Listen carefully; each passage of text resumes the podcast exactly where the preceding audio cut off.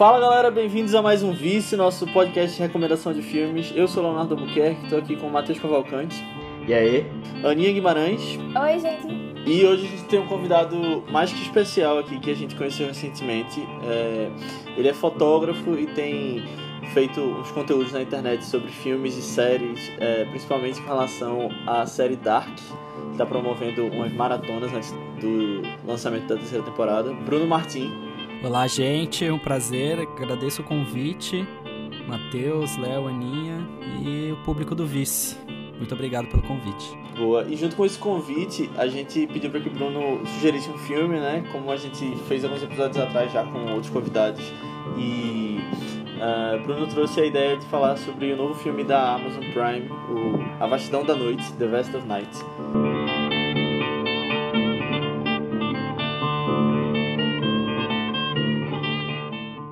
Tava na hora de chegar, hein, Matheus? A gente ainda tem que montar o equipamento. Relaxa aí, pô. O jogo nem começou ainda. Valeu pela ajuda. Ei, a senhora Mac Bruno tá te procurando. Ah, depois vou ver o que ela quer. Matheus, e aí, posso trazer o gravador pra tu me mostrar como funciona? Claro, Bruno, chega aí. Já gravou alguma coisa com ele? Ainda não, não sei nem o que eu quero falar.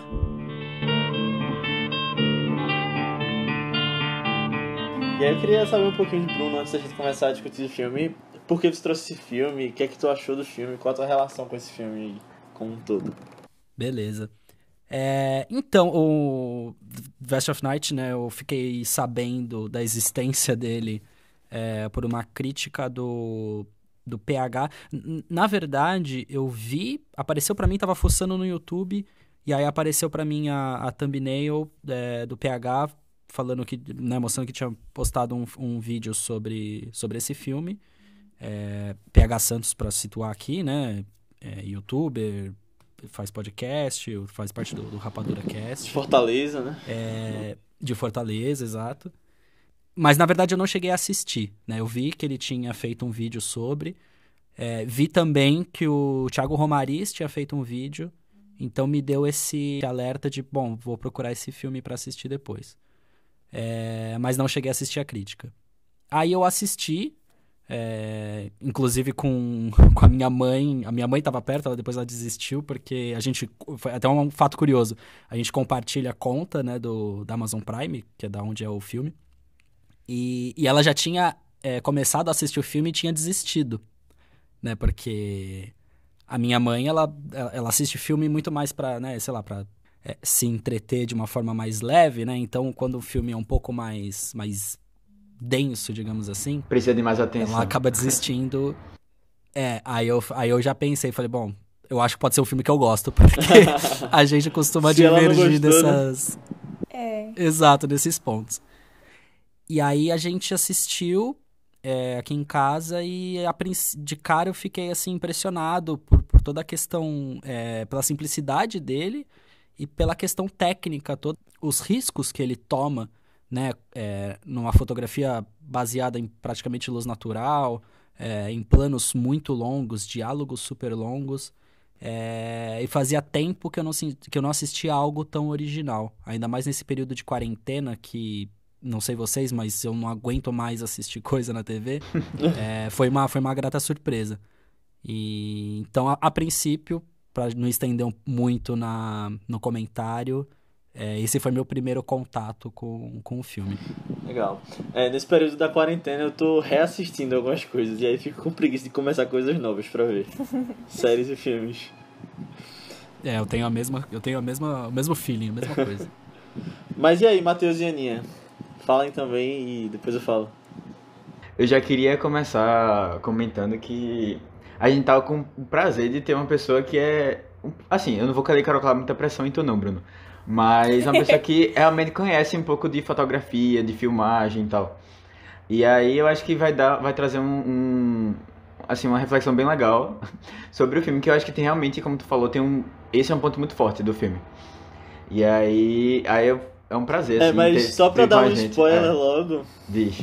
eu quero. Vai, vai ter coisa que eu vou querer reclamar sobre a qualidade da imagem desse filme. Pronto, aí a gente, a gente discute Depois a aqui. gente Acho que fala. vai ser legal. É. E aí, assim, eu. Logo quando teve o lançamento, realmente eu vi um burburinho muito grande, pelo menos nas pessoas que eu con- consumo conteúdo, falando do filme. E aí, Léo depois falou que assistiu. E aí eu disse, pô, é, é a minha vibe, porque eu gosto muito de ficção científica, no geral. E aí, tanto é que a recomendação passada foi contato, né? E aí eu, eu disse, não, pronto, vou ver, vou ver. Só que eu comecei a assistir o filme algumas vezes e eu não saía dos 10 minutos, sabe? Aí eu, pô, velho, eu vou esperar um pouco quando eu estiver mais tranquilo, assim, para assistir. Porque ele tem um ritmo, ele começa muito acelerado, né? E aí depois a gente vai comentar um pouco mais sobre isso. Mas eu acho que é uma coisa que talvez trave um pouco as pessoas para assistir. Uhum. Eu já tinha ouvido falar dele algumas vezes, assim, tipo, logo quando saiu, mas não. Assim, nem me interessava de, ah, deixa eu ver sobre o que é esse filme e tal, não. Só quando eu soube, não sei aonde, que era um filme que tinha alienígenas e tal. E eu tava mais nessa vibe, justamente por causa da indicação de Matheus de contato. Aí eu, ah, legal, seria interessante ver esse filme. E aí, é, uns amigos meus de Matheus, a gente fica assistindo todo, todo final de semana um filme, assim, que a gente faz uma votação e tal. E aí, Matheus tinha sugerido a gente assistir esse filme junto. E aí terminou que a gente assistiu mesmo no final de semana passado que teve. E eu achei bem legal, velho. Curti muito o filme. É, eu descobri um pouquinho antes de vocês, foi quando saiu mesmo no primeiro fim de semana, é, eu vi um comentário de um crítico que eu sigo, que é o Valdemar Dalenogari, um cara muito legal que tá fazendo um trabalho bem interessante. Agora tem um canal menor do que esses que o Bruno citou, mas ele é bem profissional. E aí eu achei bem interessante quando ele falou sobre o que se tratava o filme e tal. Eu assisti a crítica e eu vi depois também nessa mesma época que ele tinha tido uma repercussão grande no Festival de Sundance em 2019 é, e que ele tinha uma história muito interessante de ter sido rejeitado em vários festivais, tipo Cannes ele não conseguiu chegar e vários outros. E aí ele conseguiu chegar em Sundance e concorreu depois a melhor primeiro roteiro no Spirit Awards da temporada de premiação passada. E aí eu fiquei, caramba, deve ser bem interessante mesmo. E aí eu vi que a Amazon estava distribuindo e achei mais legal ainda que estava uh, a um clique, né, de poder assistir. E aí eu gostei muito, eu, eu achei muito bem feito, principalmente por ser um filme que parece ser tão barato, né? E eu achei legal também o, as homenagens que ele faz a séries como Além da Imaginação, né? Tipo, uhum. eu acho que parece 100% um episódio de Além da Imaginação e... exato. O, o filme, tipo, chega praticamente a dizer isso com todas as palavras, né, em alguns momentos. Aí eu gostei dessa início, vibe né? que deu pra tipo, sentir. É, exatamente. Assim, com o narrador e tudo. Isso. Aí eu gostei muito disso. E, de novo, também, é, um, é uma história muito original que é, a gente tem sentido falta recentemente, mas que eu vejo, principalmente nesses filmes mais independentes, eu vejo uma tendência dessas histórias originais estarem voltando agora. E principalmente por causa dos streamings, né? Eu, eu acho que tem dado uma abertura para esses criadores estarem fazendo coisas novas. Né, eu fui pesquisar mais a fundo sobre o filme para pra gente, para essa nossa conversa, né? E eu descobri também esse, o canal desse, desse rapaz que você comentou, o da Lenogari. E achei muito interessante um conteúdo, um conteúdo muito bom. Ele é, ele é crítico, né, de cinema mesmo, né? Ele tem é, ele tem direito a voto no Spirit Awards e tudo mais. É um cara assim bem bem interessante de, de ser seguido até para quem estiver assistindo. Que que não, não que os outros sejam ruins, né, digamos assim, mas ele tem uma pegada muito menos entretenimento, né, crítica como entretenimento e muito mais a crítica técnica. Eu achei bem interessante, é um cara que eu não conhecia. Eu gosto dos comentários dele sobre mercado como um todo, sabe? A parte de negócios por trás do filme. Quando ele fala sobre as principais notícias do que está acontecendo, as distribuidoras e até das premiações também. É realmente um cara que vale a pena ser seguido. É, eu achei interessante. É... Eu sou muito mais entusiasta do cinema do que.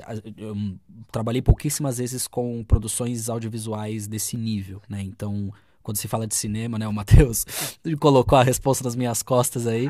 Quando se fala de cinema, é... eu, sou, eu sou completamente entusiasta e consumidor e muito menos da área, digamos assim. É... E aí eu achei muito interessante no comentário dele de que, que ele falou isso, né? Que o, o, o filme ele teve várias recusas né, em outros festivais. É, ele não tinha distribuição, é um filme muito barato, né? Um filme de, de orçamento baixíssimo. É, acho que esse é até um ponto alto dele, né? O que ele consegue entregar versus o, o, o que ele tem de dinheiro investido. E, e, ele só conseguiu, pelo que eu entendi do comentário, aí eu não, não fui a fundo para confirmar essa informação, é, mas pelo que eu entendi do comentário do, da Leonogari é que ele só conseguiu a, essa distribuição pela Amazon por conta desses, desses, desses festivais que ele participou e acabou vencendo. É, então é interessante a gente pensar nisso também, né? De que, de que muitas vezes está lá escrito, ah, original Netflix, mas simplesmente a empresa compra a, o direito de distribuição, né? Então é tudo muito feito pelas pessoas, né? Acho que isso é interessante também a gente, a gente perceber. É, que mesmo para mim que sou da área, é, imaginava que tinha um envolvimento mais, mais, mais próximo dos distribuidores. Claro que a partir do momento que você a empresa compra, né, a, o direito, ela deve pedir uma coisa ou outra ali, às vezes umas refilmagens e tal. Mas é interessante pensar nisso, foi, foi, foi uma surpresa para mim também. Não, e uma coisa que eu percebo é que a Amazon uh, tá com uma estratégia interessante de distribuição nessa época de guerra dos streamings como um todo. Uh, diferente da Netflix, ela tem comprado esses filmes muito baratos, assim, que custa ou nem um milhão, então alguns poucos milhões de dólares.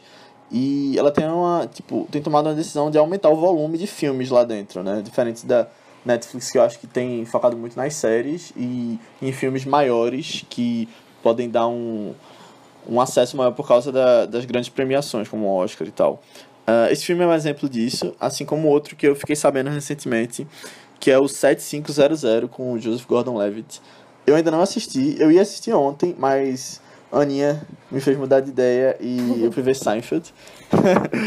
mas é, é um filme que eu tô com vontade de ver, mas que mostra também essa questão do, do filme barato, que tem muitos ali na Amazon.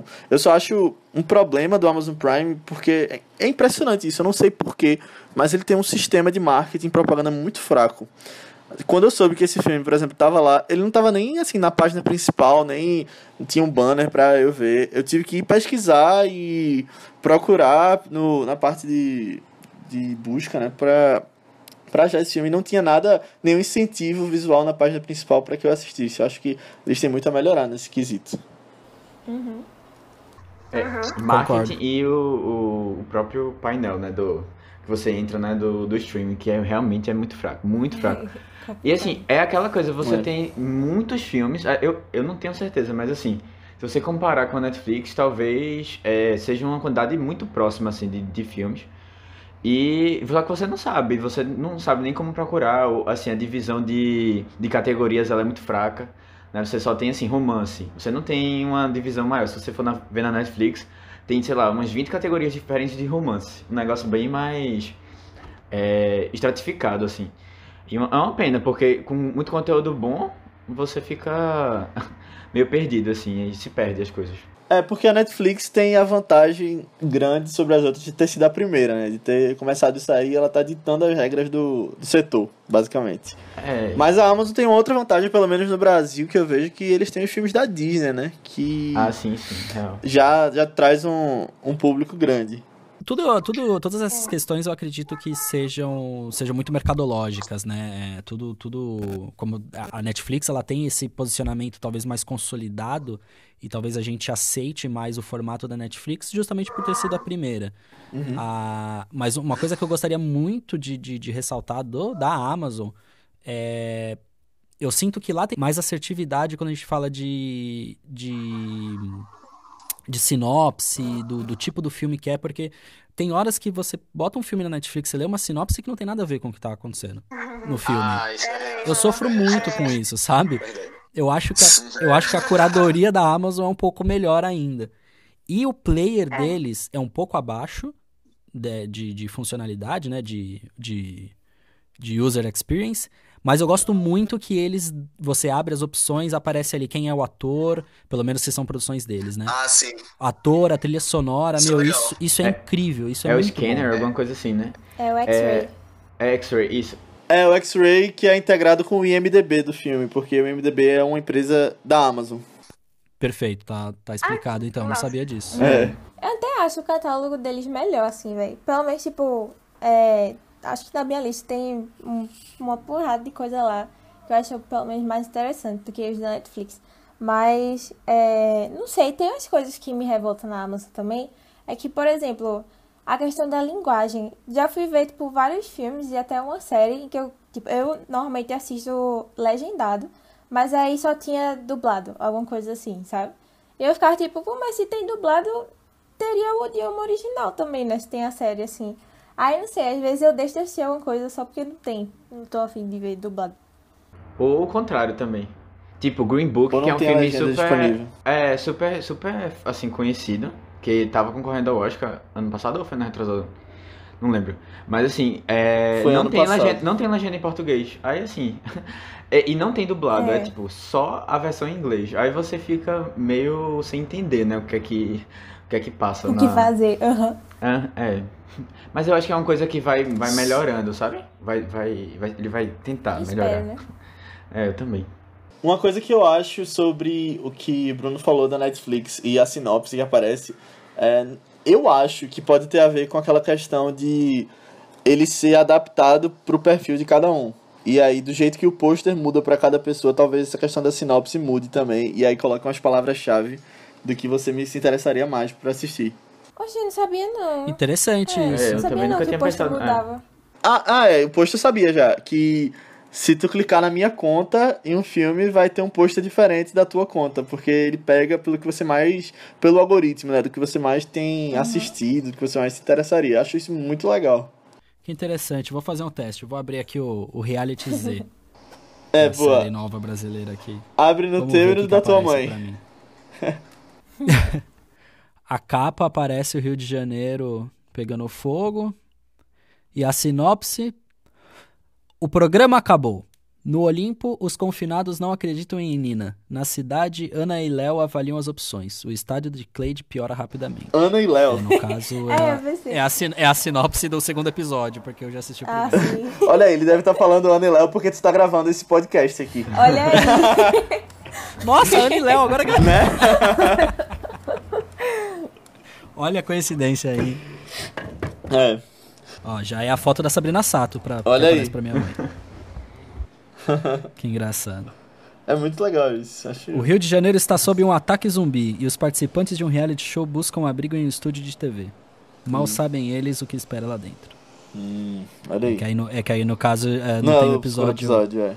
Não tem nenhum episódio assistido, mas a, a, foto da capa mudou. A foto da capa é a. Sabrina, é a Sabrina Sato. Sato e no meu é o Rio de Janeiro pegando fogo. Olha aí. Curioso. É. Curioso. Isso tudo são os algoritmos da Netflix. Mas voltando a falar só do Amazon Prime, eu vi que eles estão com um plano de é, mudar algumas coisas no Brasil esse ano ainda e introduzir aquele conceito de vídeo on demand, de você alugar o filme, é, o episódio de série. E aí tem todo um esquema que as pessoas têm perguntado, né? Que do nada apareceu Game of Thrones na, na pesquisa da pessoa da Amazon. Eu vi isso, principalmente com a gente conversando, né? E aí acho que vem muito dessa estratégia de que eles vão ter de colocar filmes que você vai poder alugar e comprar lá dentro. E aí eu acho que vai mudar algumas coisas, porque é, você tem a introdução do, desse conceito junto ao Amazon Prime, então o filme pode ficar mais barato por causa disso. E aí é, muda talvez essa, essa cultura da gente de alugar ou não filmes, né? Que hoje é baixa no Brasil, mas é muito alta nos Estados Unidos, por exemplo. É, eu acho que pode ser uma forma interessante de se, de se pensar, é, de, se, de se atuar, na verdade. É, porque, pensando acho que principalmente em pirataria, né? A, no Brasil, ali no, nos anos 90, 2000 e poucos, a gente teve a, começou a popularizar a questão da TV a cabo. É, e aí todos. A gente tinha basicamente TV aberta, então a, a gente assistia tudo que, tinha, que passava na né, Globo, SBT, Band, é, Manchete, né, no caso da, dos anos 90, enfim, Rede TV e por aí vai. Aí começou a entrar os canais a cabo, a TV paga. É, e aí com a popularização da TV paga, a popularização no sentido de que, né, não que ficou acessível, mas é, com o aumento e as produções sendo feitas para, para as TVs, os canais pagos, canais a cabo, aí começou a surgir, também com o advento da internet, começou a surgir a pirataria. Então, né, baixar filme, baixar música, etc.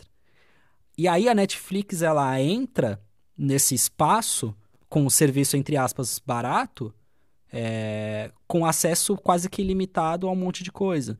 Aí a pirataria deu uma caída. Só que agora a gente está tendo cada vez mais é, as produtoras tendo seus próprios conteúdos, né? Então a própria Globo já tem o Globoplay. A A Apple tem o próprio, a Disney tem o próprio e por aí vai. A pirataria volta a, a tomar força. É, porque né, tudo, tudo custa, né? Tudo, é, tudo, tudo vale dinheiro. Isso. É, então, talvez essa questão do, de pagar individualmente, sem precisar ter um vínculo mensal, que se você for pegar hoje, Netflix, o mais barato é 20 e poucos reais. Amazon é 10. Aí daqui a pouco chega a Disney, chega a Apple, que vai ser no mínimo entre 10 e 15 reais também. A pessoa vai pagar o que ela pagava na TV a cabo para assistir TV, né? Então, é, talvez seja um formato interessante pensando nesse, nesse sentido. De integrar tudo no mesmo sistema, né?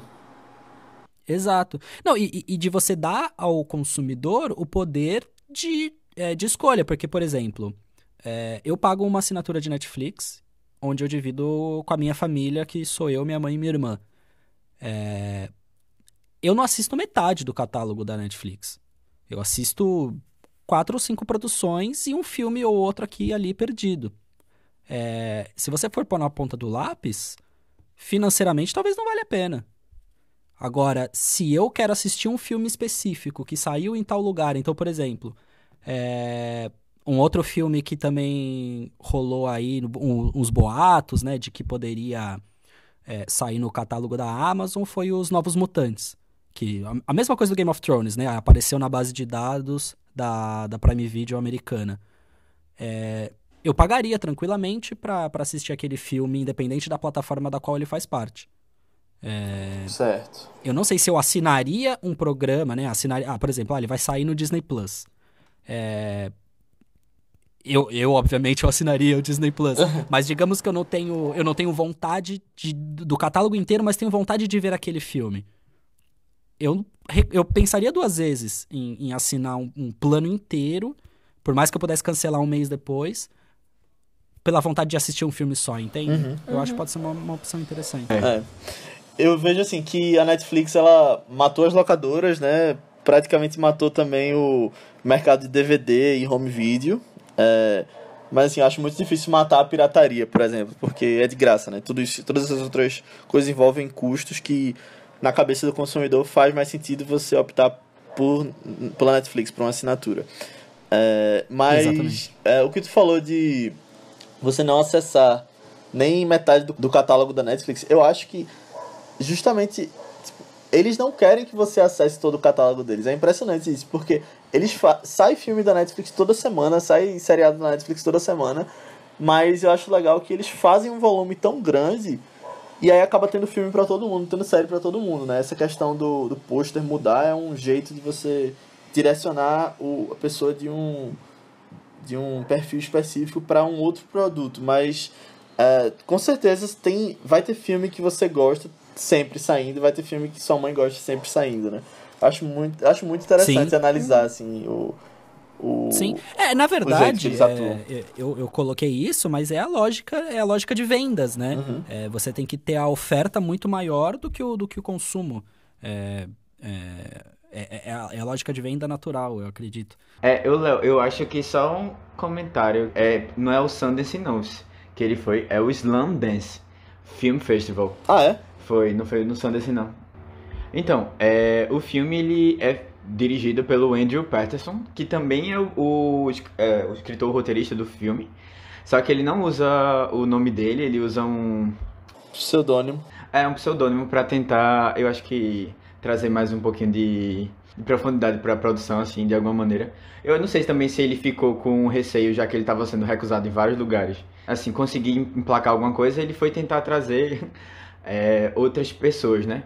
Entre aspas, para participar da produção. E assim, é um filme. O pseudônimo dele? É. Os, os que eu vi. É, é, é James, uh, James Montagne, é. Montagne ah. se não me ah. engano, que, que é quem, quem assina o roteiro. Ou, ou quem assina a produção, se não me engano. É o roteiro, o roteiro. É. Ah, ele roteiro, né? só pro roteiro, né? Ah, tá. e, e, não, e, ele botou assim, não, é, o, o pseudônimo é James Montag, Montag with Greg é, Double Singer, Singer, alguma coisa assim. Tipo, ele botou duas pessoas juntas, mas é só ele que escreve o roteiro. Mas será que isso não é uma decisão criativa, assim, para parecer mais uma coisa da década de 50? Pode ser. Pode ser também, faz sentido.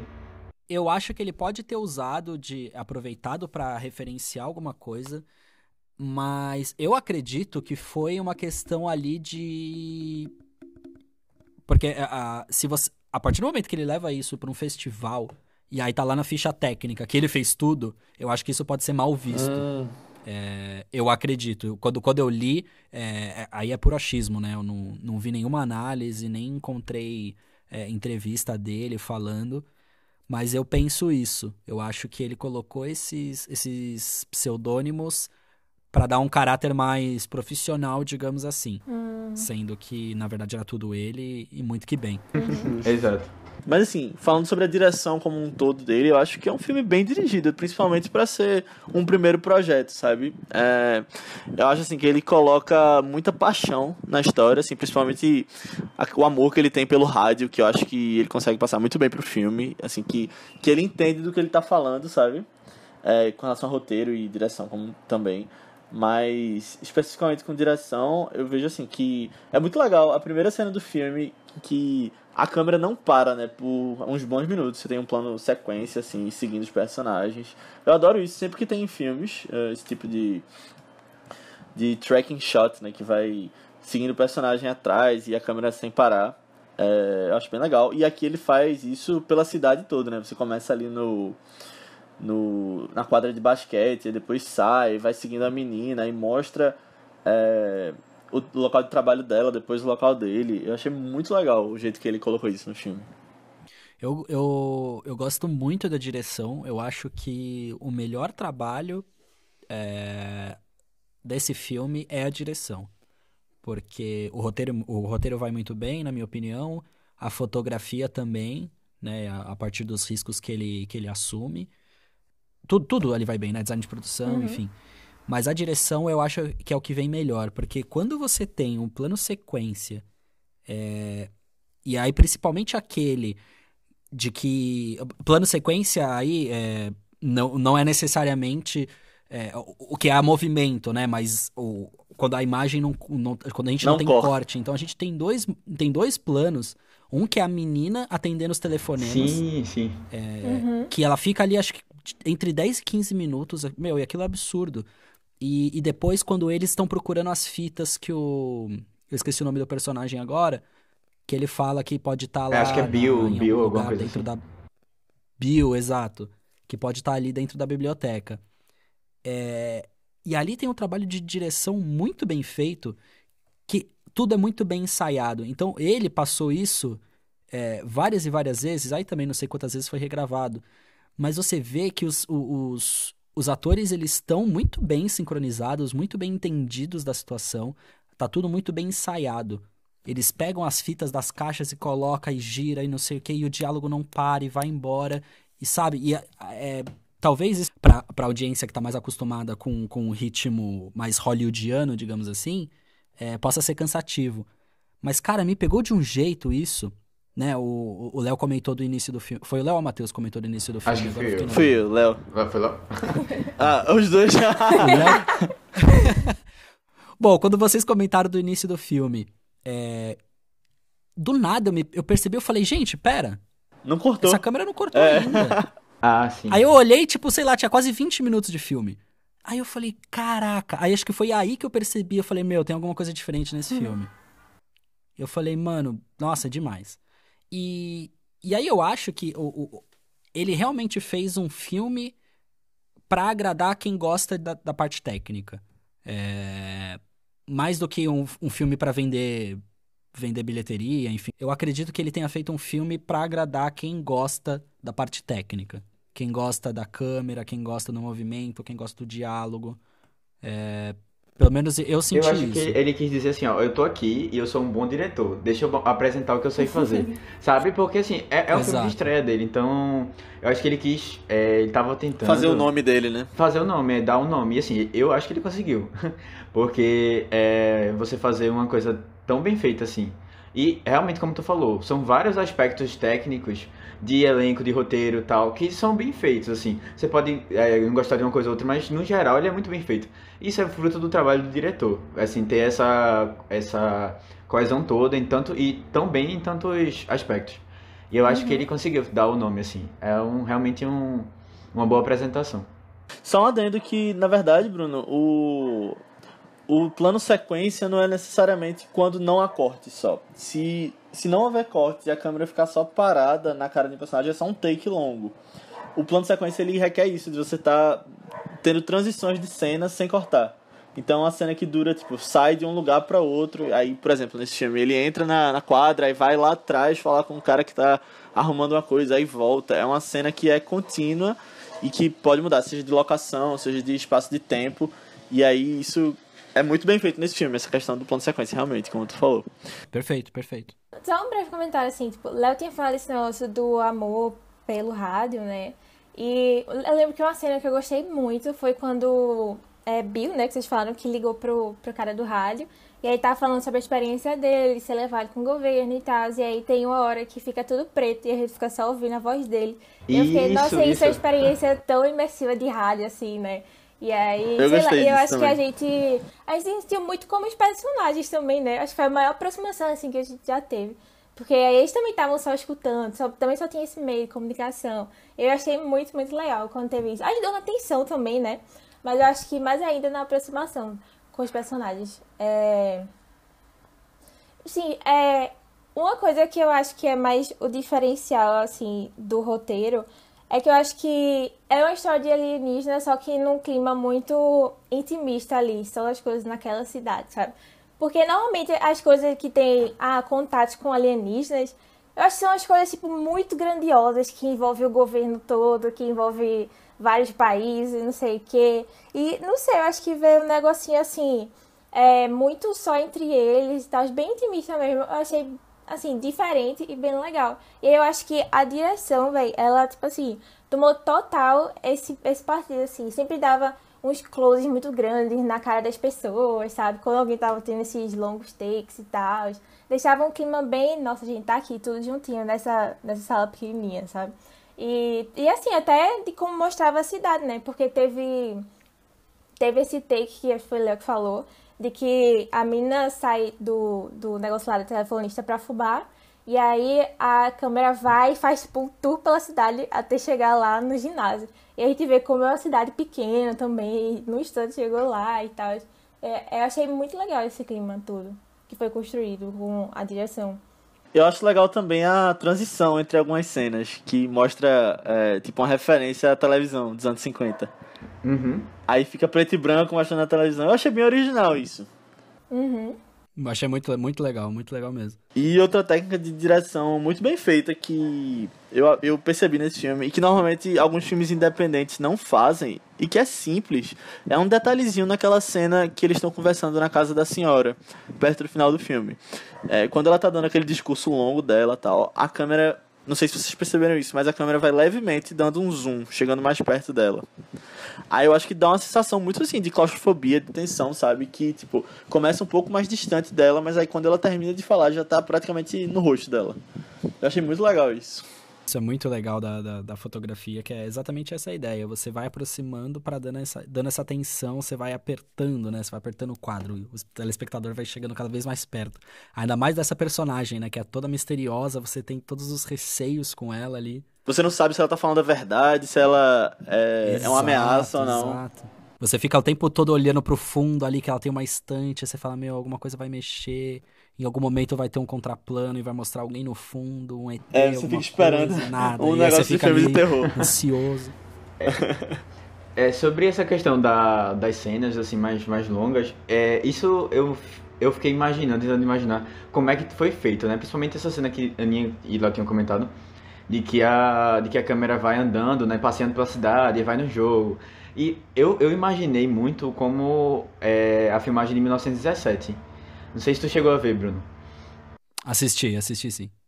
Mas assim, quando você vê o vídeo de bastidor, você percebe que as câmeras passaram por várias etapas, né? Um momento ela era carregada por um carro, é, um outro momento era por operadores mesmo de câmera, o outro por trilhos, e é fazendo esse jogo. E eu, eu senti que teve essa mesma dinâmica no, no filme. Talvez é, ele tenha usado até um carrinho, eu pensei, né? Em um carrinho de aqueles de controle remoto mesmo, com a câmera acoplada, ou um drone, parecia também um pouco. Mas eu acho que em alguns momentos ele pegou a câmera na mão mesmo. Pelo menos parecia para mim essa troca. Eu queria ter visto o, o vídeo do bastidor dessa cena, mas eu, até agora eu acho que não tem não. Que foi muito legal.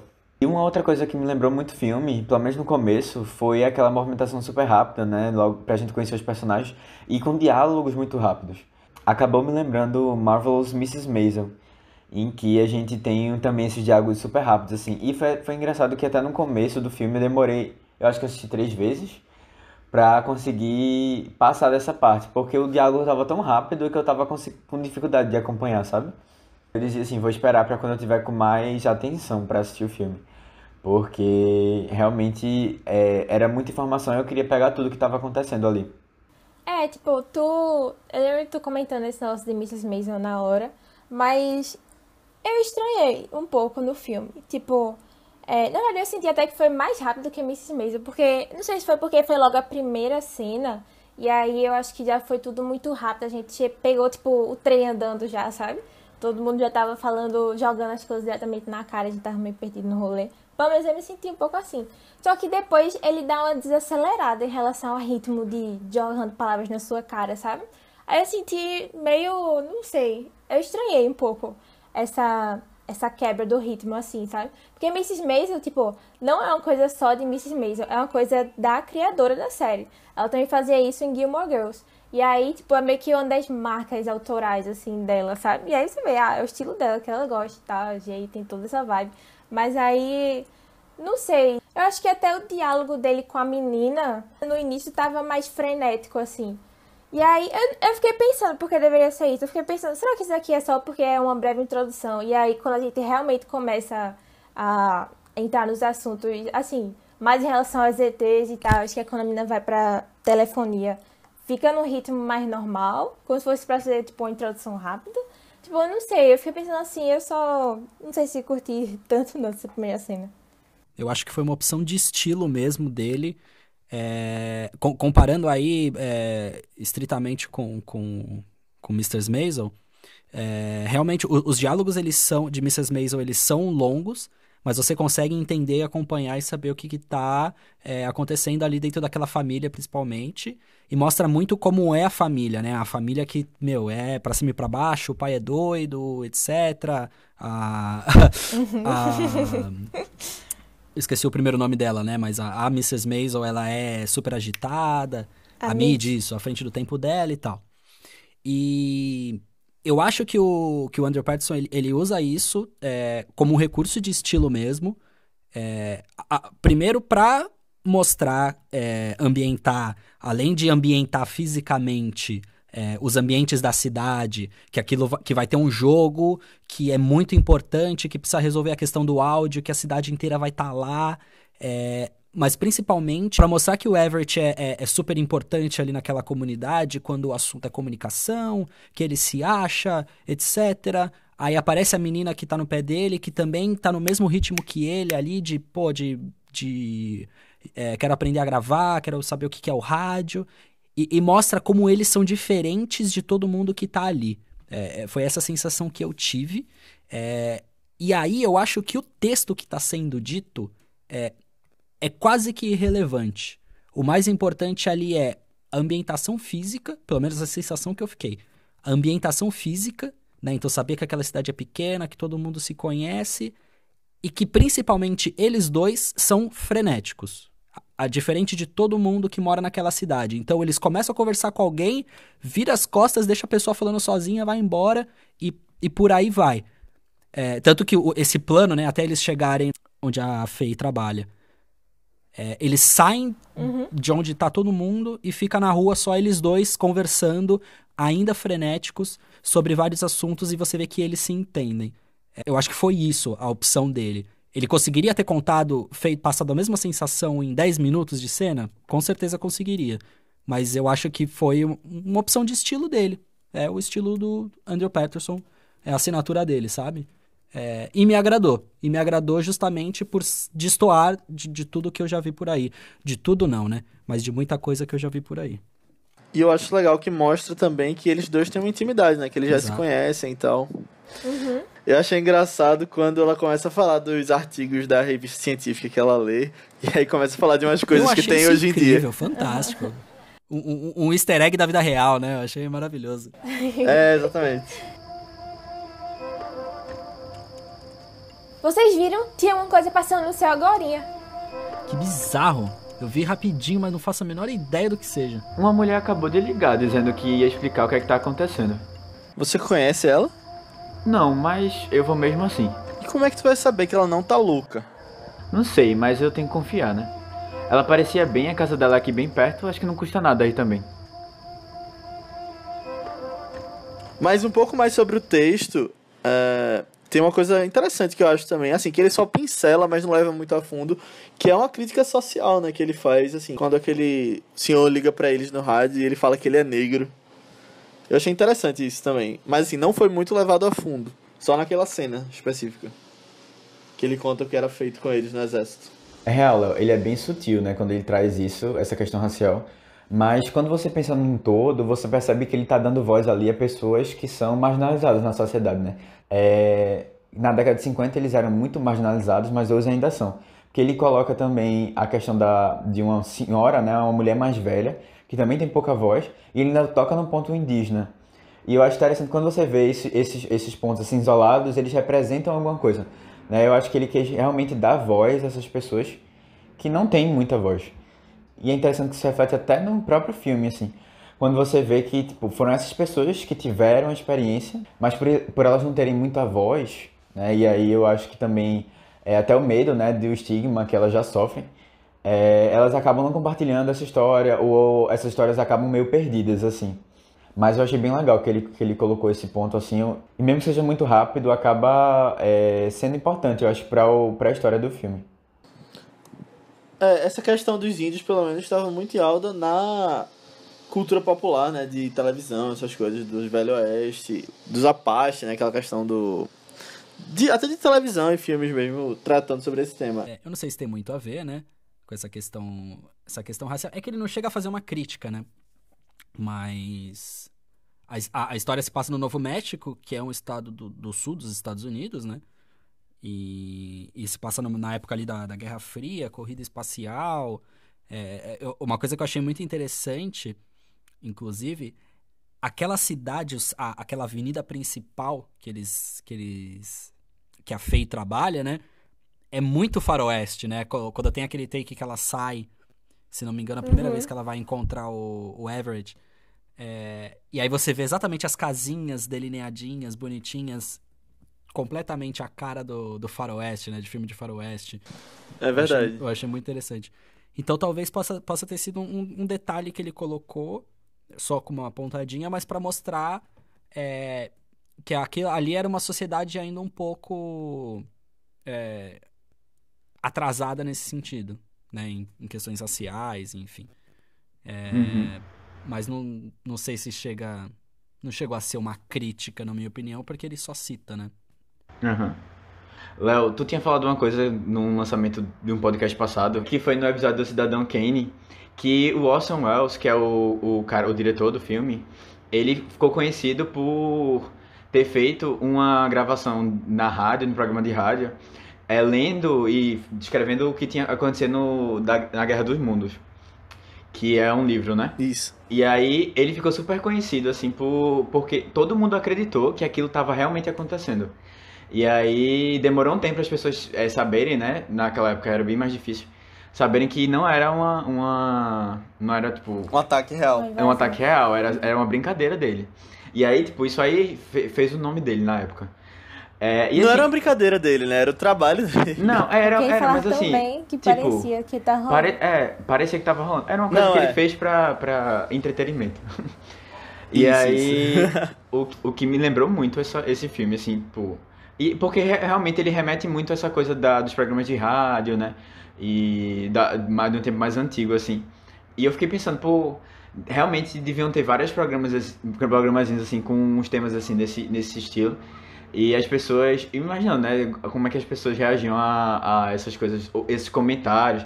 é, ou essas histórias de, de, de, entrevistas que faziam com pessoas assim que viam coisas diferentes e tal. Eu, eu achei bem, eu fiquei bem imersivo assim nessa nessa dinâmica do, da rádio. Eu achei, eu acho, inclusive deve ser uma coisa bem legal que a gente hoje não tem muito não tem muito contato, mas devia ser uma coisa, uma experiência bem diferente assim.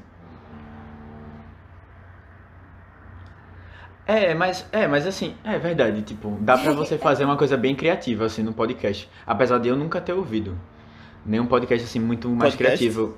É, que, sei lá, invente alguma coisa e tipo, a gente tem acesso à internet, então pode procurar se a coisa é verdade ou não. E tipo, alguém vem com uma entrevista, tipo, de uma pessoa que teve um, sei lá, imagina, com um contato com um alienígena e tal. Ia ser uma coisa bem, bem interessante de ouvir, assim. É, tem alguns projetos é, de podcast que eu já ouvi, é, eu vou falhar agora, na, em, em nomeá-los aqui, mas talvez seja até interessante trazer na descrição do episódio. Mas tem, tem podcasts ficcionais, sim, que eu, que eu, já, que eu já, já ouvi falar. E, e eu acho muito interessante. Acho que o, o, o, que me, o que me deu mais prazer nesse filme foi isso. É, eu, eu sempre tive o costume de, de ouvir rádio, muito por conta do meu irmão. Né? A gente sempre trabalhou junto e ele trouxe isso do meu pai. Então, a cultura de ouvir rádio sempre foi muito presente na minha casa, enfim, na minha vida. É, e eu gosto muito de, de ouvir rádio e estou muito feliz com a existência, com a existência não, né? Mas com a retomada do, desse formato através de podcasts.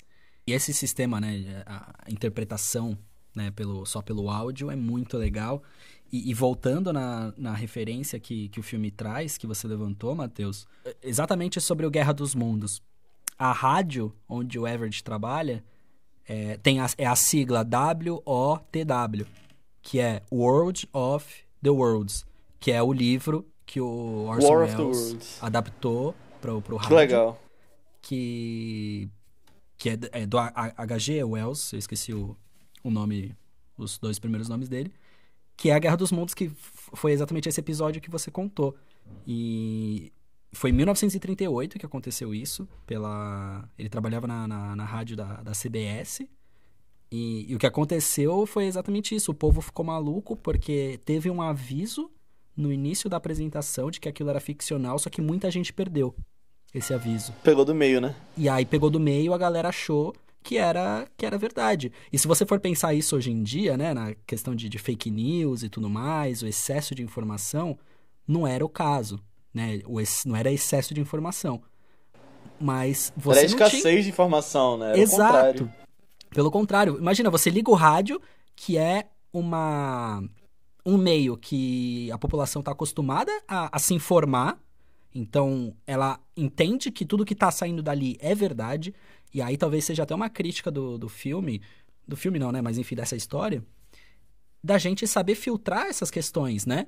O que será que tudo que é dito no rádio, será que tudo que é dito pra gente é verdade? A gente tem que saber filtrar isso também, né? Acho Com que certeza. é um...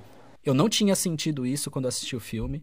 Eu só fui reparar quando eu fui ver depois, é, a partir de, da, da análise do PH, que é que eu citei no começo do podcast, e depois eu fui ouvir, onde ele, ele fala isso. Ele fala, meu, esse filme é uma crítica é, a, a, a essa sociedade que a gente vive, do, da alienação, né? Então, fazendo paralelo, né? O Alien, alienação, onde, onde o, o, o Everett e a Faye, que são tão diferentes daquele, daquela população, daquela sociedade, e a vontade deles é trabalhar com comunicação, é contar suas histórias, eles são os únicos, entre aspas, que não são afetados pela comunicação dos aliens, não se deixam levar e no final eles são abduzidos. Né? Então você tem essa, essa referenciazinha, eles passaram a se tornar parte do sistema. É, aí, né, deixar bem claro que essa análise não é minha, eu só consegui ela, eu, eu só roubei, entre aspas, peguei emprestado do, do PH Santos, porque num primeiro olhar eu não tinha percebido isso. No primeiro olhar eu assisti de tão pegado, de tão apegado ao filme que eu fiquei, é, eu não tinha feito essa análise, mas assistindo uma segunda vez eu pensei exatamente. Eu percebi isso, eu falei, putz, que, que análise interessante. Ah, foi legal que eu trouxe, eu trouxe essa, essa questão do, do Orson Welles, porque eu tô editando hoje o podcast que a gente vai lançar. E aí, eu ouvindo, né? Ouvindo, e aí eu lembrei que logo tinha comentado isso, aí eu, caramba, é, dá, tem muito a ver, é da mesma época, inclusive, parece ser da mesma época. Aí foi, foi bom que trouxe, então. Coincidências. É, mais ou menos, né? Porque o, o Guerra dos Mundos era da década de 30 e esse filme é de 50. Então aqui é ainda depois, né? Mas. Mas é parecido. Tipo, é, o mesmo, é. é a mesma ideia, assim. O mesmo e ainda clima. tem uma homenagem Agora, no filme. E ainda é. tem uma homenagem no filme, que eu nem sabia. Não tinha reparado. É. Agora uhum. vocês citaram essa ideia de ter podcasts um pouco mais criativos. Eu lembrei de um que é. Tipo, eu não sei como eu tinha esquecido, mas é exatamente o que esse filme é. É um podcast chamado Welcome to Night Vale, que existe há alguns anos. Que ele, ele se trata de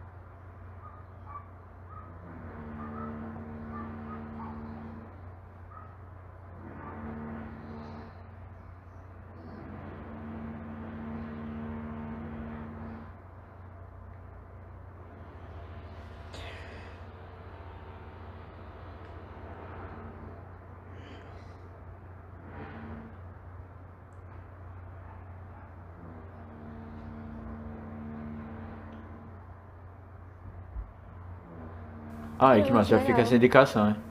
É. é. E sobre a mídia podcast como um todo, eu acho bem interessante que ela tá ficando bem mais popular, né?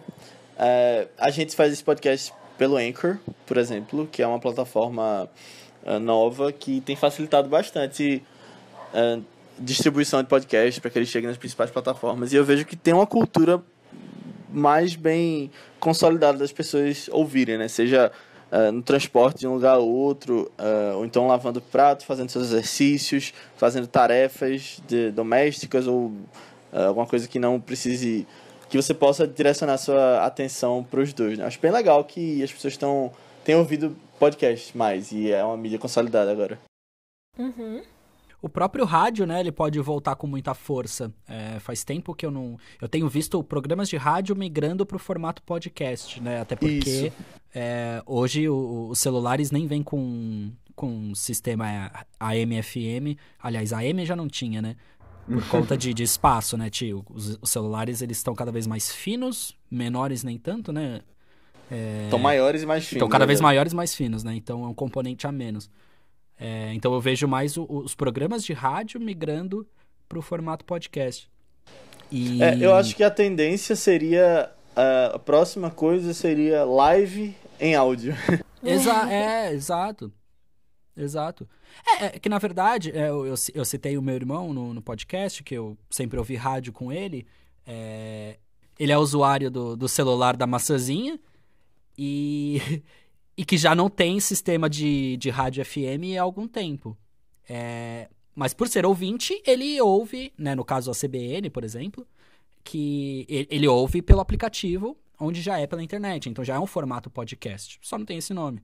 Né, o podcast ao vivo, como, como você falou. E outra, co o, outra coisa interessante que, que eu vejo muita cada vez mais pessoas fazendo é comprando e usando audiobooks. Então a pessoa está no carro, a pessoa está no metrô, a pessoa está, seja onde for, ela está ouvindo o livro. É... Então é, é, é, muito legal ver como o, o áudio, a cultura do áudio, tem, tem retomado força.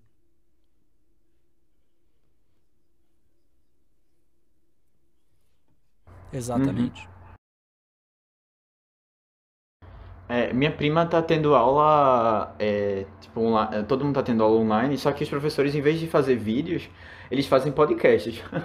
e aí, Pô, ela disse, inclusive, que tava sendo péssimo, porque é difícil você se concentrar é, para o áudio e, tipo, você ouvir só o áudio, a aula ser só o áudio, sabe?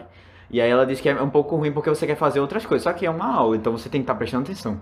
E aí não dá pra você lavar um prato ou fazer, sei lá, sabe? Uma coisa diferente enquanto tá fazendo isso. Tá acontecendo já, tipo, uma coisa muito atual. Bom, deixa eu perguntar uma coisa para vocês. É... O que é que vocês acharam do casal, da dinâmica dos dois? Cara, eu acho. É... Eu não interpretei eles como um casal. É... Eu simplesmente vi ali como amigos ou conhecidos e boa. É... Eu não. Talvez aí possa ser uma questão pessoal minha. É... Eu, eu não senti nenhuma tensão amorosa entre eles. Talvez, talvez não. Só ali no final, quando ela vai buscar a bebezinha na casa, e ela fala. Aí a Faye fala pra menina que tá lá dentro. Falando, ela fala, ah, eu tô. Eu tô com o Everett e tal. Aí a menina dá um sorrisinho e tal, e beleza. E fica por isso mesmo. É, eu confesso que eu não senti. Eu não senti. É, não me fez falta nenhuma. E acho que é isso. para mim, não. Eu, eu, eu, não interpretei eles como um casal de fato. Não, quando eu comentei casal, era mais assim, por ser duas pessoas. Ah. É, tipo, eu tava tentando. Mas tu, tu respondeu um pouco já. É, de como é que era a dinâmica dos dois, assim, de. Eu, eu achei a química deles muito boa, na real. Tipo, muito boa. Adorava a cena deles juntos. Mas é, eu achei meio desnecessário ser um casal. Eu acho que não precisava. Eu acho que o filme jogou isso algumas vezes, principalmente quando o Faye tava falando. Eu acho que mais cedo, quando ela, assim que ela chegou lá no, no do telefonemas e tal, ela conversou com alguém e essa outra pessoa tirou onda assim também. E eu acho que, não sei, no início talvez dava pra sentir um pouco, sabe, tipo, crush, meu crush aqui do lado, uma vibe meio assim. Mas Tipo, não sei, eu acho que pra mim. Não sei, era melhor se fosse só amigos mesmo. Não precisava ter uma vibe casal assim, sabe? Tipo, até porque eu acho que no, o filme, no geral, ficou mais uma vibe amigos. Só que tinha uma outra fala que dava a entender que ela gostava dele. Tinha um cursinho assim. Mas eu ficava tipo, hum, mas não, acho que não precisava disso, sabe? Não precisava botar essa fala aí. Eu percebi um pouco disso também, Aninha, um pouco da questão da crush. Mas eu acho que também é completamente necessário. Apesar de que quando eu tava vendo o filme, eu fiquei esperando que eles fossem um casal. Eu acho que muito por causa do que muitos filmes já fazem, de isso ser uma, uma tendência normal de, de filmes assim. De eles acabarem juntos, ou então de ter alguma. de alguém se declarar pro outro. E aí eu fiquei esperando que isso acontecesse nesse filme, mas aí também não tive falta, não, não senti nenhum tipo de necessidade de ter. É, eu achei legal mesmo que eles não termina, assim, não, não foi uma coisa muito desenvolvida, sabe? É uma coisa que ele solta ali, mas assim, o objetivo do filme não era isso, né? Não, e assim, não queria entrar nesse clichê, eu acho, né? De que como tu falou, Léo. Mas eu, eu fiquei, eu achei interessante porque assim, eu, eu, eu acho que mais como maninha eu percebi alguns momentos que eles davam esse indício, assim, que ela curtia ele de alguma maneira, sabe? Porque ela, ela fica super envergonhada e ela, assim, tudo que ela faz, ela fica com medo da reação dele. Sabe? Como se ela quisesse agradar muito ele. E pelo menos eu, eu percebi, assim, isso. E deles. É, e ele ser um pouco meio grosseiro, assim, tentando ser um pouquinho mais distante. Mas ao mesmo tempo ele fala assim que, tipo, ah, eu, eu não consigo andar muito bem com as meninas, sabe? As meninas se afastam de mim, alguma coisa assim. Eu gostei, eu, eu gostei muito da dinâmica, eu acho que eles realmente tinham muita química, assim, juntos. E assim, é, é aquilo que Bruno tinha falado no começo, né? Deles serem muito empolgados. Eu acho que isso aí funcionou muito no, na história, eu acho. É, nossa, eles funcionam super bem. São, são dois personagens, assim, que, que se completam é, perfeitamente. Eu fiquei viajando aqui que eles, eles, eles são meio, meio Adão e Eva, talvez, né? A Ana falou, ah, que ela, ela não, precis, não precisava ser uma, uma mulher, né? Mas eu acho que eu acho que vai meio nessa intenção, assim. Aí eu tô viajando muito, né? Eu, não pode tá nem ter passado pela dark. cabeça do diretor. É, exato. mas, mas, mas parece ainda. até por eles terminarem com um bebê no colo no final, sabe? De. Um bebê que hum, existia só no imaginário ali. A gente sabe que, que tem uma criança em algum lugar. E aí no final a. A Faye vai e, e pega essa criança na casa, que se não me engano é a irmã dela, né? Uhum. E, então me, me, vem muito esse signo do Adão e Eva ali no meio do, do jardim e, e sendo alçados, sabe? Tipo, a, a, a, um outro patamar, a um lugar elevado, enfim, sei lá. Que aí pode ser essa questão do conhecimento. Mas eu, enquanto vocês falavam, eu fiquei viajando nessa, nessa questão, nessa referência. É, eu não cheguei a esse tipo de interpretação, não.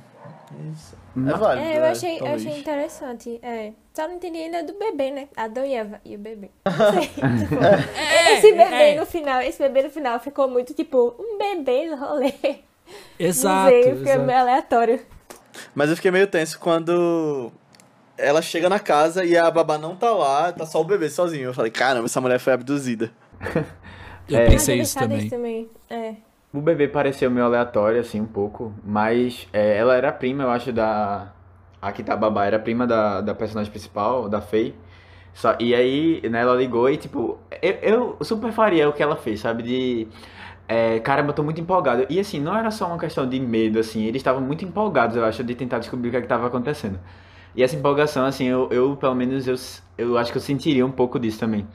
E aí ela, ela esquece do bebê totalmente, que o bebê tava só, porque ela tinha pedido à vizinha, pra vizinha ir olhar na casa se estava tudo bem. Só que a, a vizinha não responde, ou ela não tá lá porque ela sai pela cidade, ela não, não ouve a ligação da vizinha. E aí ela sai correndo, né? É, e tipo, fazendo as coisas depois que ela lembra que a bebê existia. Provavelmente a, a, a prima dela, que era babá, né, desapareceu mesmo. Mas não foi a pessoa não, que mas ela a prima, a babá no final, não? É, tava no telhado. Não, tava Que no telhado, só que disco, tipo. tal. Só que, é, mas assim, eles foram na casa e não viram a, a, a prima Porque dela, ela né, a babá. no telhado. Ou no telhado do boy. alguma É, mas ela assim, fala. Era É. isso. Eu acho, eu acho que ela foi abduzida, não? Tipo, não sei. Não, Matheus, ela ela? aparece depois. Não, pô, ela, ela não aparece não, Léo. Não é a mesma pessoa que aparece não, é outra. A que tem a, que aparece É a é, é a que pessoa. tem a câmera, não é a que tem a câmera, não é, não é a, a prima Mas ela dela não, não. conversou? Ela não conversou com ela? Conversou, Ela mas isso falou, foi antes "Ah, de pegar o bebê, tá-" pô. Foi antes de pegar, pegar o bebê. Ah, eu não sei se. Não sei, bom. Foi antes de pegar o É, bebê? na minha visão, era a mesma pessoa. Eu, Eu posso estar não é, errado não. também. Eu mas- entendi ela- que era a pra mesma mim, ela pessoa ainda também. tá viva. É. Ela ainda tá viva. Mas, mas assim, tipo... É, eu acho que os únicos que foram abduzidos foram os dois no final. Mas É, é, eu, eu acho estranho, tipo, ela tá bem e tipo, deixar a bebê lá, tá ligado? eu acho que ela pensou, ah, tá Mas o- dormindo, eu vou ali ficar um É, pouquinho. pode ser, o então. Menino, vê no céu. É justamente porque ela ficou olhando as luzes que vinham do céu, que eram os aliens, né, no caso, é, com o menino que ela gostava. E aí, é, se- a- a- não sei se seria a mesma coisa, mas o, a- o casal que tá dirigindo o carro, eles ficaram em transe quando eles ouviram aquela, aquelas vozes, né? Sim. É que na verdade aquela menina voltou e ela tinha consciência de que ela tava vendo as luzes, enfim. É, não sei se é a mesma coisa, mas eu entendi que, que era ela que, tava, que deveria estar cuidando da bebê também. É, pode ser. Olha então, aí, Adão e Eva numa, de novo. é, Mas, transe, mas assim. o, a questão do bebê pra mim foi tipo, por que envolver um, um, um bebê na história? Sabe? Pra causar esse negocinho de tensão, mas aí depois você ficar arrastando o bebê o resto do filme, tipo, só pra estar carregando um bebê também, sabe? Eu, eu fiquei meio assim por causa disso, o bebê. Não parecia que ele tinha alguma importância lá, nem nada. Na história. É. Não sei se tem uma referência bíblica, talvez, a. É, por isso Maria, eu acho que talvez José e Jesus. realmente esse, esse negócio que Bruno falou. Mas, não sei. Mas é porque realmente ficou Pode parecendo uma Maria, família José e. Jesus também. É, ficou parecendo uma família mesmo, Léo. É, no final, assim, de, de. Dos três juntos, assim, abraçados e tal. Os dois também seriam família. Eu não. agoniada com o bebê. Eu vou viajar de novo agora, do mesmo jeito de Bruno. Essa teoria não está programada na minha cabeça, eu tô fazendo agora. Então, é o seguinte. Quando Jesus nasceu, eh, os três reis magos vieram por causa de sinais luminosos na- nas estrelas, né? Olha aí, Aham. Olha aí. Olha aí, então pode ter alguma coisa a ver. Tipo, o bebê que eles pegam depois dos sinais luminosos e aí ficam essa família. Olha É, aí, Tá, só tá. joguei. vamos, vamos, vamos absorver Eu, aqui, eu vamos aceitei absorver. essa melhor. Eu aceitei essa mais. Eu, a- eu acho que o. Esse é o legal. O que é um bom filme, né? É, ou, ou uma boa. Uma boa peça de arte, digamos assim. Eu acho que é isso. Eu acho que é um- um- uma obra que, que faz a gente ficar viajando e ter várias interpretações e, e, enfim, e, e, te- e ter teorias e pensar. É, eu acho que todas elas são válidas. Eu acho que quando você faz um filme, ou enfim, quando você faz qualquer tipo de. Você cria qualquer material é, de expressão artística, né? Você usa referências, você usa signos. Então é isso que a gente está trazendo aqui. É, ali no final eles formaram uma família. Ah, mas se fosse só eles dois, poderia... é uma família também. Mas, né, o, o signo que tá dentro da nossa cabeça, né? Pai, mãe e filho. É, aí deixar muito claro Verdade. que não é só isso que é família, né? Família é mulher, mulher e cachorro, homem, homem e, e papagaio, né? Enfim, mas o, o- que tá no nosso subconsciente é esse. E então acho que é isso, sabe? A gente ficar pegando esses signos e às vezes não é nenhuma coisa que o, que o diretor pensou, né? A gente a gente pensa a- a- quando a gente cria alguma coisa, aquilo toma vida vida própria, né? É, e outras pessoas com outras referências. Até porque o espectador cada pessoa vai ver um filme de um jeito diferente, né?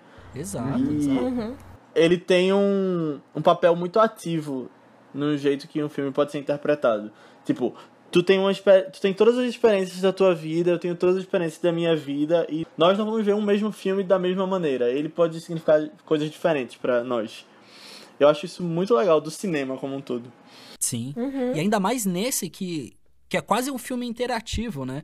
É, uhum. Ele é muito imersivo, né? Então quando ele traz, é, quando ele, ele quebra o ele quebra o áudio não, né? Quando ele tira a imagem é, e deixa só o áudio, e aí, né, aquela cena que o Everett tá conversando, tá ouvindo o, o Bill. E aí, quando a, a imagem fica preta, o áudio do, do, do Bill fica nítido e o do Everett fica de fundo.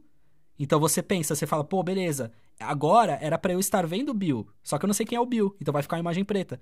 Que é, é como se, é fosse, a como se fosse a visão do, do, do Everett, sabe? Então, para esse filme, faz todo sentido né? Que é, ele é completamente imersivo, chega a quase ser interativo. Uhum. É verdade. Agora, em cenas como essa, tem uma coisa que eu percebi que eu achava que era só comigo, mas eu vi algumas outras pessoas reclamando na internet. Que é que a qualidade da imagem tá meio fraca. E aí eu não sei se é questão do Amazon Prime ou é questão da internet dessas pessoas específicas que criticaram. E também não sei se pode ser algum tipo de homenagem à época ou limitações de qualidade de filmagem mesmo. Vocês viram isso? Vocês perceberam ou a imagem tava HD para vocês nessas cenas? Eu, talvez tenha a ver também com baixo orçamento. não sei. Mas. É, de câmera, né? É, eu não, eu não senti isso. Não. O que é que eu senti um pouco? Quando tava, a gente tava vendo, eu vi no computador pela primeira vez. E aí no computador. Ah, eu vi na TV. Não tem uma imagem tão legal. E aí sim, ficou muito escuro, algumas coisas eu não tava conseguindo identificar direito. É, e aí depois eu fui assistir na TV. E na TV já a imagem foi bem melhor, assim, e mais clara. Então eu, eu, eu achei que foi, ficou legal. Assim, eu não tive o que reclamar, não, sabe? Aí eu não sei eu se que foi. Eu percebi logo isso, é, logo no início, quando eles entram no ginásio. Aí lembra ali, toda vez que eu revejo essa cena, eu fico, nossa, mas e essa imagem, hein? Mas eu achava que era justamente uma. É meio estourado, né? O amarelo. É, não sei. Tipo, é como se fosse imagem de TV antiga, é como se fosse uma vibe meio assim, uma vibe antiga. Aí por isso que eu pensei, hum, mas eu assisti no computador também, né? Aí eu não sei se realmente era nosso da resolução. Eu até parei pra conferir a resolução na, na hora. Porque tem aquele negócio, né, de tipo, boa, superior, ah, sim, não sei o quê. Uhum. Aí eu tava no máximo, eu, hum, tá, é estilístico. Mas é realmente pode ter sido computador. Eu acho É, eu vi com... na TV. Oi, pode ir. Não, pode mas ir. era só isso mesmo, pode ir. Ah, tá. não, não, só pra dizer que eu vi na TV e achava o amarelo meio estourado nessa cena do, do basquete, por exemplo. Uhum. Mas vou deixar a fala para o especialista em fotografia agora. Semi-especialista. Não tô, no, tô, no, tô no caminho, tô no caminho. mas eu, eu senti. É, eu, eu, eu assisti na TV também. E aí a, acho que tem a a gente tem muito, tem muito fator, acho que a gente só consegue julgar para valer é, a qualidade, principalmente de imagem de um, de um filme, né, principalmente, quando a gente vai numa sala de cinema e mesmo assim com algumas ressalvas, né, porque hoje em dia a gente assiste no, na tela do celular, aí na tela do computador, cada computador tem uma, uma, uma qualidade de imagem, de, de, de física mesmo, né, é, diferente, é, tela de TV também. Aí, por exemplo, eu assisto com, com Chromecast. É, tem uma, uma, uma, perda ali de alguma coisa, enfim. É, eu acho que é complicado a gente pensar em qualidade nesse, nesse sentido, para julgar para valer.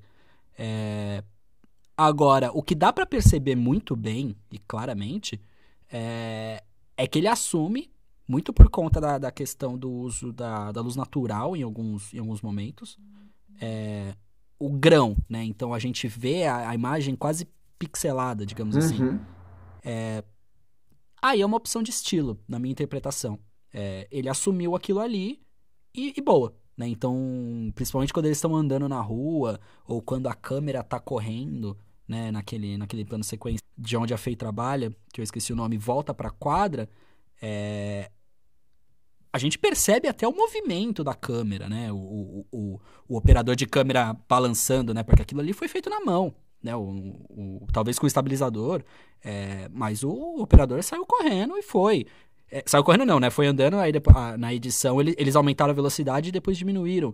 É, é um risco presumido, sabe? É, eu acho que isso ainda aí volta, volta ainda mais para naquilo que eu falei um pouco mais cedo aqui mesmo, de que ele fez um filme pensando no, no, no trabalhador do audiovisual, né? Em quem, em quem, uhum. em quem, quem mexe com isso, em quem, ou pelo menos quem é entusiasta e conhece um pouco, é, e não talvez pensando no público mais leigo, porque eu vi aquilo e eu entendi aquilo e eu aceitei numa boa porque eu entendi a dificuldade que ele estava levando. Talvez alguém que trabalhe na área pode olhar aquilo e achar, nossa, que absurdo. É... Mas eu, eu, eu, penso dessa forma, sabe? É... Eu acho que é essa mais ou menos essa questão da, da, da, qualidade da imagem, mas não chegou a ser nada que me incomodasse, não. Eu, eu acho que foi um risco, um risco assumido e, e valeu. E foi isso, acho que uhum. fez, parte, fez parte da narrativa, pelo menos não, não atrapalhou a minha, a minha interpretação, não. É, eu acho que quando depois você aceita que é. Provavelmente aquilo ali foi uma escolha, aí você. Ah, beleza. De, acho que deixa de incomodar. É só o primeiro negócio. Aí quando você entende, aí, ah, ok, faz parte. Exato. Verdade. Exato. Quando uma coisa assim é pensada, né? Você. Tipo, é aquela questão de você saber como as coisas funcionam. E aí você decidir se você vai seguir ou não. Exatamente. É diferente você estar tá perdido sem saber como funciona. E aí, eu acho que essa questão do granulado mesmo que tu falou, Bruno, eu acho que isso aí é feito, uh, filmado em digital, foi a minha percepção. E aí eles querem emular o filme. Eu não acho que foi filmado em película, não. Ah, não. É, é não, não foi mesmo. Eu acabei de achar aqui um site, eles filmaram com uma, com uma Red, uma Red Dragon, que é né, uma das marcas mais, mais famosas e mais usadas do cinema. É... Então foi, foi digital, não foi película, não. Uhum. E, e, realmente usaram uma configuração de, de iluminação para suportar a baixa iluminação do. Ah, legal. Do, do set, enfim, da, da iluminação natural que eles tinham ali disponível. Foi tipo, eu sempre ouvia falar de Twilight Zone, só que aí eu tinha medo porque era uma série de terror, né? É uma série, assim, antologia de terror. Aí hoje, quando a gente ia falar desse filme, eu, não, vou assistir, pelo menos pra dizer que eu assisti um episódio da série. E eu gostei tanto, sério. O episódio que eu vi Tu viu o primeiro? Tão... Não, eu vi um aleatório que tava no Vimeo. é porque eu não baixei. É muito online. legal. Eu, eu vi quando era pequeno. Muito legal, pô, muito legal. Eu vou depois, quando é tiver mais memória no computador, aí eu vou baixar a série toda. É muito legal, eu recomendo. E tinha no Netflix uns anos atrás, era, era pra ter ainda. Era pra ter no Prime Video, é a cara do Prime Video ter essa série. É, na, na verdade, o Prime Video tem a versão, o remake que fizeram do ano passado. Sim, o do Jordan Peele, né? Mas eu achei é. fraquinho, só vi um episódio. Eu só tem interesse em ver um, mas como ele é tipo um remake de um episódio bem famoso que tem do original, aí eu não vi, não. É o do avião? É. Ah, sim. Eu não vi também não, mas eu sei qual é. Sobre, sobre essa referência, é, é que, ah, eu, obviamente, eu, eu, eu fui buscar isso, né, depois em, em outras matérias, em outros textos. E, e, aí eu encontrei que a, a referência é muito maior do que, do que parece, do que tá só na imagem, né? A, o nome da cidade onde se passa a história é Keyuga, e é uma cidade fictícia, né? Se passa no, no Novo México, essa cidade não existe. No Novo México, se não me engano, tem outras nos Estados Unidos com esse nome. Mas ela leva esse nome porque o Rod Sterling, que era o, o criador, foi o criador da, do Twilight Zone, era o nome da, o nome da produtora dele era Keyuga Productions.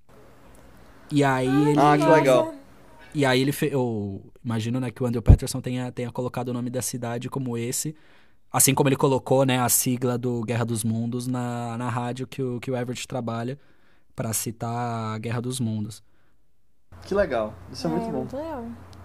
Mas eu preciso assistir também o Twilight Zone, porque vocês já sabem, né? Eu sou completamente. É, eu sou uma vergonha pra profissão.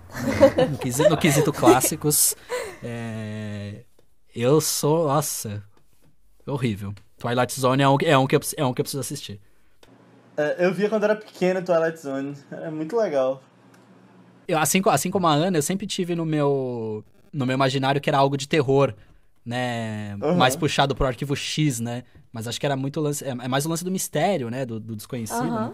É, é uma coisa, tipo, mística que acontece na, na vida das pessoas tipo, a cada episódio, sabe? É legal. Eu vou buscar, eu vou buscar. Uma coisa que eu percebi também é que esse filme tem um pouco de referência a contatos imediatos de terceiro grau do Spielberg. Visualmente até, sabe? Eu achei, tipo, pelo menos no final, quando eles estão perto de encontrar os alienígenas, é bem parecido na minha cabeça. Me remeteu a isso. É, foi o primeiro filme que eu pensei, assim, quando eu, quando eu tava assistindo, que tinha uma, uma, uma influência um pouco ma maior, assim. Parecia ter, né?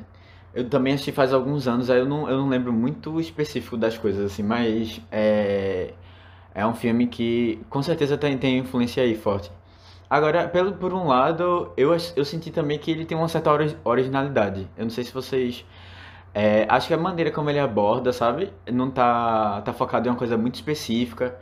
É, e assim, também é, nessa dinâmica dos dois, assim, que, que, que faz toda a trama. Eu achei, eu achei legal, assim, me, eu me senti um pouco. E eu até comentei isso com a Aninha. Eu me senti um pouco assistindo a bruxa pela primeira vez. Sei lá, ele brinca, ele sabe, ele sabe aproveitar as coisas do, do gênero mas ele tenta trazer uma coisa nova também pro, pro, pro filme. Ele tem uma ambientação muito forte, assim, e a gente nem comentou muito sobre isso, mas o som, assim, no, é, da trilha, o som ambiente e tal, isso é muito importante para dar essa atmosfera toda do filme, né? Principalmente porque ele se baseia muito em programa de rádio, então é, o, o som ele tá sempre sendo é trabalhado assim para que você comece a seja do clima de tensão seja para trazer é, esse, esse, esse som externo né do, dos alienígenas bom para formar essa atmosfera. E é uma coisa que eu senti muito em a bruxa ele cria uma atmosfera de medo né? Nesse filme aqui ele ele, ele cria uma atmosfera de tensão assim.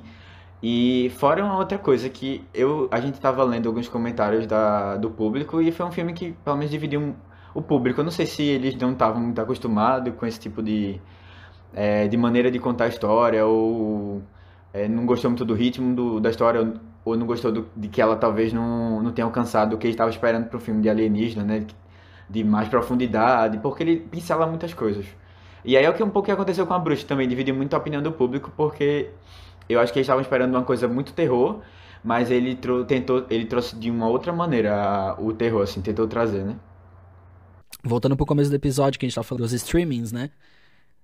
Que a gente tá ali, às vezes no dia a dia cansado e, putz, a gente quer assistir alguma coisa, lê a sinopse e aí a gente quer só um filmezinho de entretenimento pra deixar, né, só ver figurinha e tal. E aí a gente bota um filme desse e acaba não, não é o que a gente espera, né? Acho que talvez alguma, as críticas venha, venha daí, porque é um filme que exige, tipo, atenção e né, um, um descanso da cabeça até para você é, aproveitar ele, talvez. Porque você lê na sinopse. Ah, uma invasão alienígena, não sei o quê. A primeira coisa que você pensa é que, meu, vai baixar ET igual, sei lá, sinais, essas coisas. Vai ser tiro, né? né? Então, a, a, Guerra acho... dos Mundos. Guerra dos Mundos, né? O, né? o próprio filme. Eu assisti o 2005, o de 53 eu nunca assisti. Sim, também. sim. É, eu então, também, só vi o de 2005. Eu, eu acho que vai nessa linha também, sabe? De. O local aonde está sendo disponibilizado. Porque se a gente pensar em cinema, eu acho que é muito mais fácil da gente. Aí você tem toda uma divulgação diferente, né? Por exemplo, esse filme não teve divulgação né, uhum. grande divulgação, assim, né, para chegar no, no, grande público e tal. Eu só fiquei sabendo por conta do, do Mas, assim, dos influenciadores que eu acompanho. Eu senti a criação de um hype desse filme. E aí, aí que eu, eu tava. Eu, eu, na hora, assim, me, me lembrou mais a bruxa, porque criou-se um hype.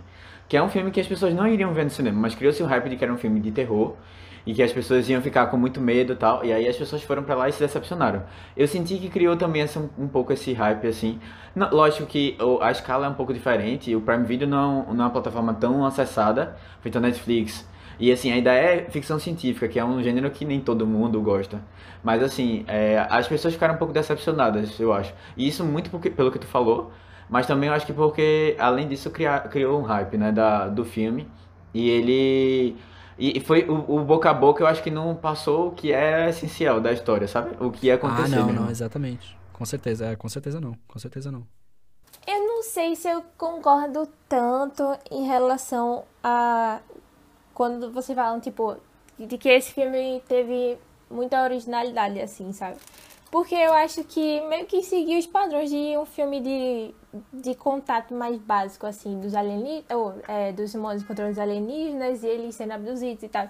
Tipo, o diferencial é justamente esse negócio mais, mais intimista ali, da galera e tal. Mas eu acho que o resto do filme era bem, tipo assim, previsível e nada muito novo, tudo que tava acontecendo. Aí eu até fiquei. Não sei, eu acho que isso causou. Não sei se um primeiro estranhamento, porque, tipo, eu não sou muito de ver filme desse tipo. Eu acho que quando a gente comentou sobre contato, eu comentei um pouco isso aí também. E aí, tipo, meu referencial de filme de alienígena era o Contato e A Chegada. Que eram filmes que, assim, tem esse negócio dos alienígenas, mas tem algo por trás ali, sabe? Que nem, tipo, é, o Contato tem toda a questão de discussão de religião e ciência e não sei o quê. E A Chegada tem a questão do tempo. E eu achava que, não sei, um filme está falando só do negócio do alienígena, assim. Eu fiquei esperando um pouco mais. Eu queria que tivesse algum pano de fundo, assim, pra alguma coisa maior e mais interessante também, sabe? Mas é um filme muito barato também, né? Acho que. Sim, mas. Não tem nem como exigir Mas não precisa fazer algo assim. grandioso, assim, com mega produção também, não. Eu acho que é mais questão de roteiro também. Mas, Aninha, eu acho que o fato de você ser muito contido, o filme ser muito contido, é, ele já dá um diferencial muito grande. E, assim, não é. Eu, pelo menos, eu não lembro de ter assistido um filme sobre alienígena que seja, assim, tão. tão fechado no núcleo, assim, sabe? Eu também não, eu também não. Eu comentei disso no início desse podcast. Mas, tipo, tudo que já ia acontecer ali, a gente meio que já esperava, né? Esse é, da mulher falando um testemunho, é, ele seria é, abduzido no final, não mostrar tipo, o ET. Tipo isso, tudo isso a gente já esperava. Eu acho, eu acho que ele não é inovador, assim, na, no, que ele, no que ele tá dizendo, no que ele tá trazendo, mas assim, na maneira como ele faz, sabe? Tipo, é porque realmente ele segue esse passo mesmo de, ah não, a gente tem uma primeira informação de que vai estar tá acontecendo, aí a gente vai lá investigar e a gente tem um contato, sabe? Mas assim, a maneira como ele é feito, isso eu acho que é, foi, eu acho que é por isso que as pessoas estavam um pouco, ficaram um pouco com um o pé atrás, porque elas não, não Tava esperando uma outra, ou talvez uma outra escala, sabe? Nesse sentido, assim. Uhum. Galera, galera. Minha prima Brenda disse que viu alguma coisa no céu. Como assim? Ela conseguiu ver direito? Como era? Ela disse que era redondo e estava escondido atrás das nuvens. Vocês descobriram alguma coisa com a mulher? Ela disse que eles estão lá em cima, o pessoal do céu, e que tem um rádio de comunicação bem avançado. Aparentemente eles usam para emitir ondas e hipnotizar as pessoas, para abduzi-las. Até gravamos um som que ela disse que eles fazem. Olha só. Apenas que você conhecimento. Matheus, para de tocar isso agora. Aninha, ei. Volante. Cuidado.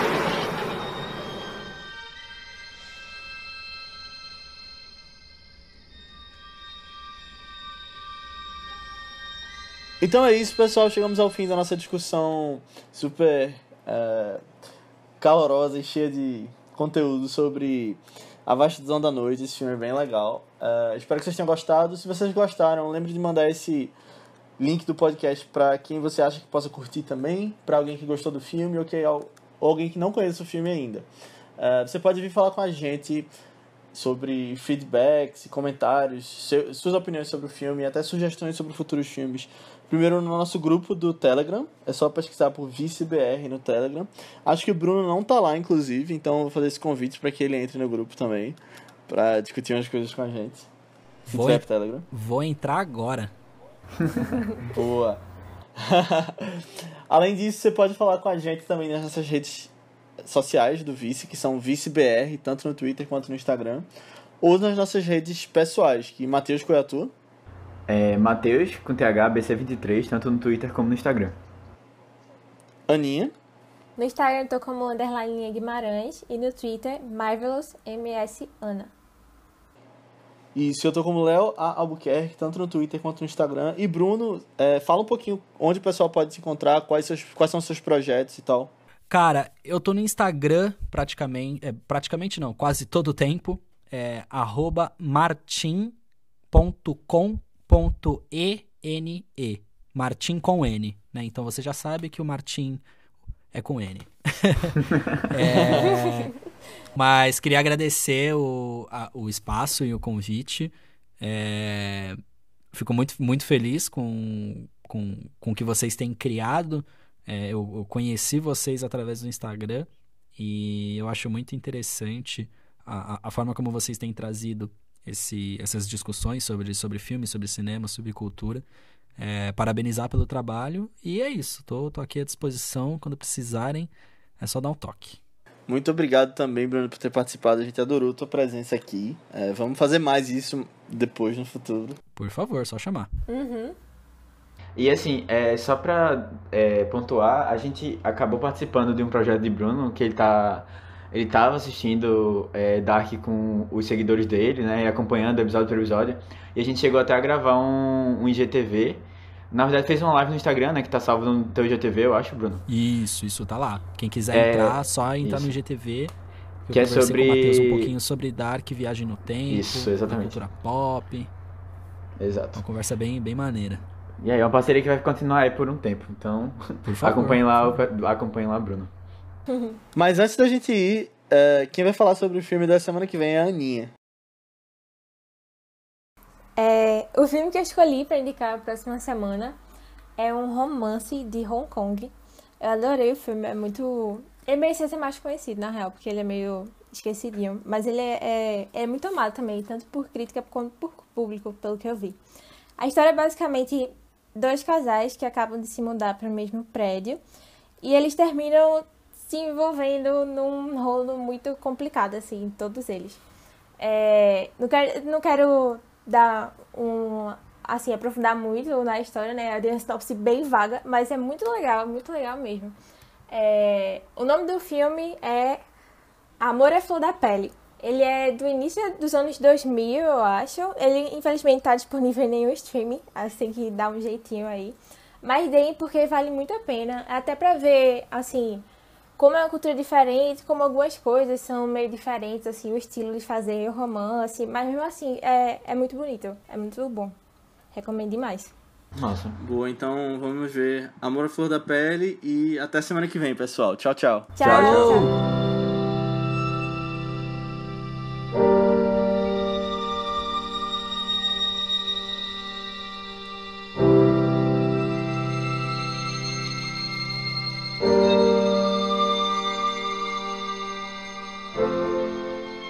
Tem, tem um podcast que eu ouço, não sei se vocês conhecem, chama Vice, que eles falam sobre cinema. e aí eles fazem, eles fazem Super umas recomendo. incursõezinhas de como se tivesse a galera no set de filmagem assim, ou representando cenas e tal. É, que é muito interessante que é uma interpretação. Então eu acho que vale até é. um toque para eles aí, se eles estiverem ouvindo, que poderiam investir numa, numa numa radiosérie, quem sabe? Eu ouvi Olha aí, olha aí, que uau. Alguém é, quer... bem... A gente não tinha pensado sobre Alguém isso. tá querendo ser convidado para um segundo podcast, né? Mas é uma ótima ideia isso, fazer só a parte da ambientação, né? Que a gente coloca só as transições entre falas da gente. gente Seria legal. Se a gente se encontrar com o pessoal do Vice, a gente passa essa ideia pra ah. É, é. Fechou. Nossa equipe também registrou imagens do suposto alienígena. É noite. No escuro, ouvimos o que seria a voz de Bilu. Sim, Bilu. Desligar o rádio? Tá, vou desligar.